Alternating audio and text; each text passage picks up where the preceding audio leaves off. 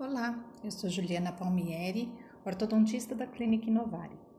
O dia 14 de agosto é considerado o dia de atenção à respiração oral e, junto com a fonoaudióloga Isabel Pinheiro, eu preparei esse áudio para falar um pouquinho sobre a respiração oral e as suas consequências para a saúde em geral. Nós sabemos que a respiração nasal é o padrão respiratório normal, porque é através dela que o ar é purificado, filtrado e aquecido, permitindo o desenvolvimento adequado do complexo crânio-facial. É a respiração nasal que proporciona o vedamento labial, o correto posicionamento lingual, fortalece os músculos orofaciais, proporciona o equilíbrio facial e protege as vias aéreas superiores. A respiração bucal pode ser decorrente de hábitos viciosos, como a sucção de dedo ou uso de chupetas e mamadeiras de forma prolongada, devido à obstrução das vias aéreas superiores por causa de um desvio de septo nasal, amígdalas ou adenoides hipertróficas, asma ou outras alergias respiratórias.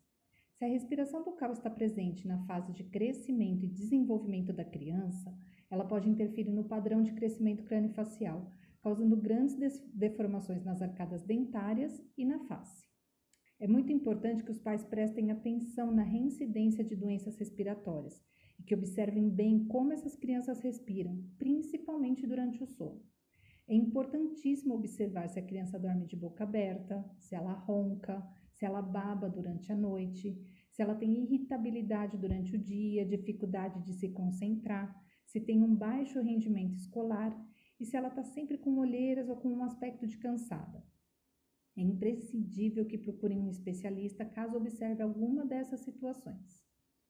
Um diagnóstico correto deve ser feito por uma equipe multidisciplinar, com o otorrino, pediatra, alergista, ortodontista e fonoaudiólogos.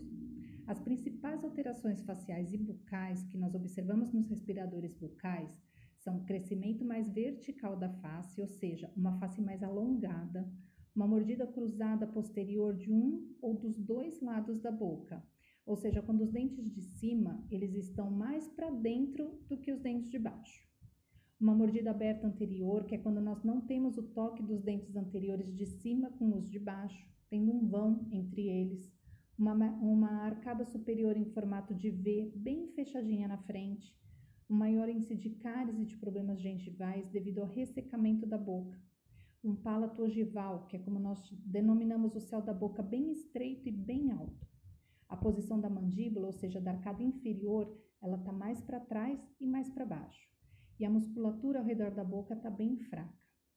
O papel do ortodontista é cuidar e gerenciar o crescimento facial. Esse tratamento é feito através de aparelhos ortopédicos ou ortodônticos, podendo ser fixo ou removíveis, sempre com o intuito de expandir essa arcada superior e trazer um relacionamento correto entre as arcadas superior e inferior, promovendo um equilíbrio facial, um correto vedamento labial e uma expansão das vias aéreas superiores. Os tratamentos precoces são de extrema importância, porque as alterações craniofaciais podem se instalar definitivamente e então só poderão ser corrigidas cirurgicamente após o período de crescimento. Os tratamentos ortodônticos ou ortopédicos podem alterar as relações dos maxilares e os formatos dos arcos dentários, mas eles vão ser pouco estáveis se a respiração nasal não for restabelecida. E é aí que a equipe multidisciplinar mostra toda a sua importância no tratamento dos respiradores bucais. Enquanto o otorrino vai cuidar das causas de obstrução nasal, a fonoaudióloga vai atuar na adequação da musculatura e das funções orofaciais, no vedamento labial, na remoção dos hábitos orais prejudiciais, sendo por muitas vezes necessário aqui o auxílio de uma psicóloga. E a fono vai ensinar o paciente, vamos dizer assim, a respirar pelo nariz. E o ortodontista, por sua vez, vai corrigir as más oclusões causadas ou causadoras da respiração bucal, gerenciando o crescimento da face e das arcadas dentárias, proporcionando esse equilíbrio. É importante ressaltar que os tratamentos simultâneos das más oclusões e dos problemas respiratórios é que vão proporcionar resultados mais aceitáveis biologicamente e mais duradouros.